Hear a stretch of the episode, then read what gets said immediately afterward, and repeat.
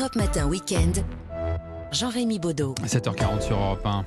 Dans ses vidéos cette semaine publiées sur euh, les réseaux sociaux, Emmanuel Macron a tenté de convaincre les réticents à la vaccination, notamment les jeunes, en invoquant les risques de Covid long. C'est un peu la crise sur la crise, un phénomène qui pourrait toucher des centaines de milliers de Français, mais qui pour l'heure passe encore trop souvent sous les radars. Le Covid long, on en parle ce matin avec euh, Benjamin Davido. Bonjour. Bonjour. Vous êtes infectiologue, référent Covid à l'hôpital euh, Raymond Poincaré de Garches. Déjà, de quoi parle-t-on? De quels symptômes s'agit-il? Vous avez raison, c'est euh, souvent un florilège de symptômes euh, qui peut aller euh, des maux de tête jusqu'à une grande fatigabilité à l'effort, des douleurs dans les muscles. c'est extrêmement compliqué d'avoir un, un, symptôme précis, mais la plupart du temps, les gens vont se plaindre d'un essoufflement à l'effort ce qui témoigne de ce qu'on appelle une dysautonomie, c'est-à-dire probablement une désynchronisation entre euh, le cerveau qui pilote de façon automatique la fonction dont vous allez respirer, dont le cœur va s'accélérer, et ce qui est extrêmement gênant pour les, pour les individus qui souffrent de ces symptômes. La Haute Autorité de Santé estime à 300 000 cas en France les personnes qui souffrent de ces symptômes qui persistent six mois après la contamination. Vous, vous en voyez dans vos services beaucoup? Alors on en a beaucoup vu, euh, notamment après la première vague, euh, et dans une situation très particulière et très complexe à la fois, parce que beaucoup de gens jeunes qui n'avaient pas pu consulter et qui de fait n'avaient pas pu être pris en charge et surtout n'avaient pas pu bénéficier de PCR dans des conditions particulières à l'époque, souvenez-vous, mmh. où on ne dépistait que les formes graves à l'hôpital. le diagnostic et la prise en charge des patients a probablement été mieux géré, si je puis dire, parce qu'on a euh, pu organiser avec les médecins généralistes notamment la prise en charge de quasiment tous les patients maintenant qui ont un Covid, que ce soit un test antigénique, une PCR à la pharmacie, euh, ce qui permet d'abord de démêler beaucoup le vrai du faux, mmh. et puis surtout euh, la reconnaissance de cette entité après les vagues successives et des spécialistes qui sont très souvent des, des, des, médecins rééducateurs qui font de la réadaptabilité à l'effort, qui permettent de prendre en charge plutôt ces gens-là et donc d'avoir des symptômes qui sont souvent moins traînants, voire des gens qui guérissent. Alors dans les symptômes, et quand on lit les témoignages, quand on discute avec les personnes qui en souffrent, troubles respiratoires, cardiaques, perte de mémoire, convalescence, difficulté de concentration, fatigue, certains se demandent s'ils parviendront à guérir tout simplement du Covid. Est-ce qu'il y a une, une interrogation sur le fait qu'une personne qui souffre d'un Covid long pourra réellement en sortir? Alors c'est une excellente question. C'est très difficile de répondre à cette question, mais on a des données un petit peu rassurantes récentes euh, sur le fait, notamment, euh, la, vous savez, l'anosmie agosie, cette fameuse perte du goût et l'odorat, dont peut faire partie des syndromes de Covid long, euh, qui maintenant on le sait normalement disparaît après un an et nous fait penser que globalement on devrait se retrouver dans des situations où à partir du moment où le diagnostic est posé et les gens sont dans une prise en charge, les choses devraient s'améliorer au bout d'une année.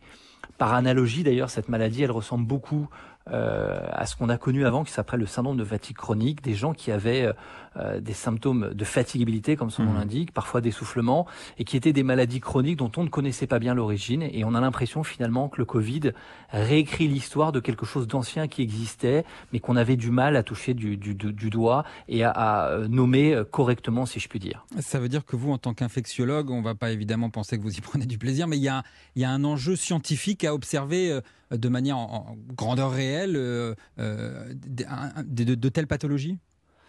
Bah, finalement, oui, ça veut dire que euh, les virus euh, et le Covid, euh, plus largement, réécrit l'histoire de la médecine de probablement d'épisodes qu'on avait mal authentifiés dans ce qu'on appelle la physiopathologie, c'est-à-dire le fonctionnement des maladies et leurs conséquences à court et long terme. on sait par exemple, un des exemples récents, c'est l'épidémie de chikungunya à La Réunion dans les années 2000, mmh. où on a vu apparaître des formes longues de cette maladie pour une maladie réputée virale et aiguë.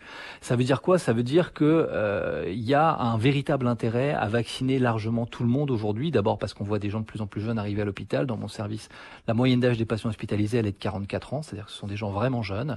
Et que parmi ces gens jeunes, indépendamment, même s'ils ont la chance de pas arriver à l'hôpital, on sait qu'ils peuvent faire une forme longue du Covid et que le vaccin protège les individus. Il y a même une étude américaine et plus récemment anglaise qui a montré euh, une certaine efficacité de la vaccination euh, chez les patients atteints du Covid long parce que probablement ça permettrait ce qu'on appelle une clairance, de nettoyer les traces de cet ARN dû au virus du SARS-CoV-2, de la Covid, et d'apporter une réponse immunitaire suffisante pour faire en sorte que ça débarrasse les patients des symptômes. Alors vous parliez des questions internationales d'une certaine manière, de la manière dont c'est aussi géré aux États-Unis, en Grande-Bretagne. Il y a eu, il y a 80 cliniques actuellement en Grande-Bretagne, en tout cas il y a ces projets de 80 cliniques euh, pour créer des endroits spécifiquement dédiés à ces Covid longs. Est-ce qu'en France on est en retard sur cette question, sur cette prise en charge?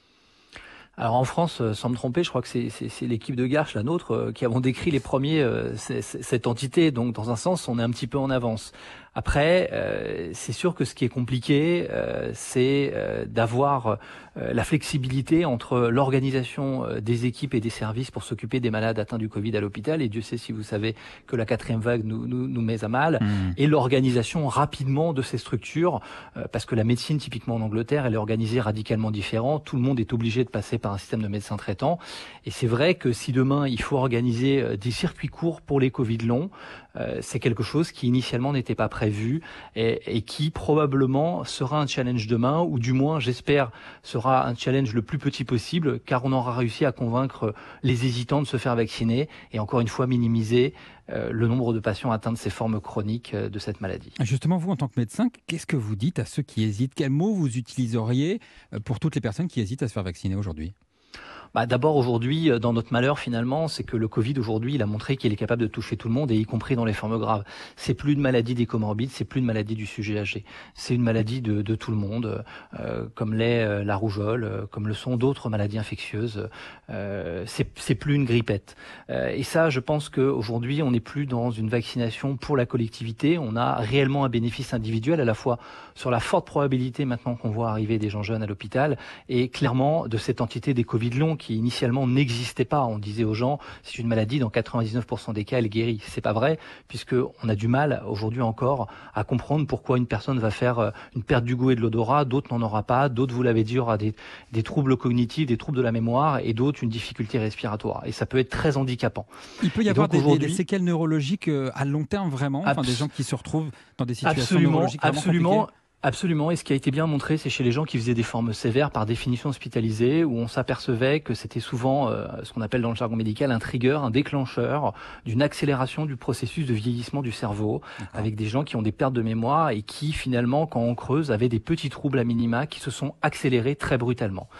Et donc encore une fois, euh, on a l'impression que ce virus, euh, il est là comme peut-être d'autres virus qu'on n'arrivait pas à mettre en évidence. Il faut imaginer que euh, on se dépiste pas toutes les semaines de la rougeole, de la varicelle ou je ne sais quoi. Euh, et donc ça, dans ce sens-là, euh, c'est vrai que c'est fantastique parce que ça nous permet vraiment de comprendre mieux comment fonctionne fonctionne l'être humain.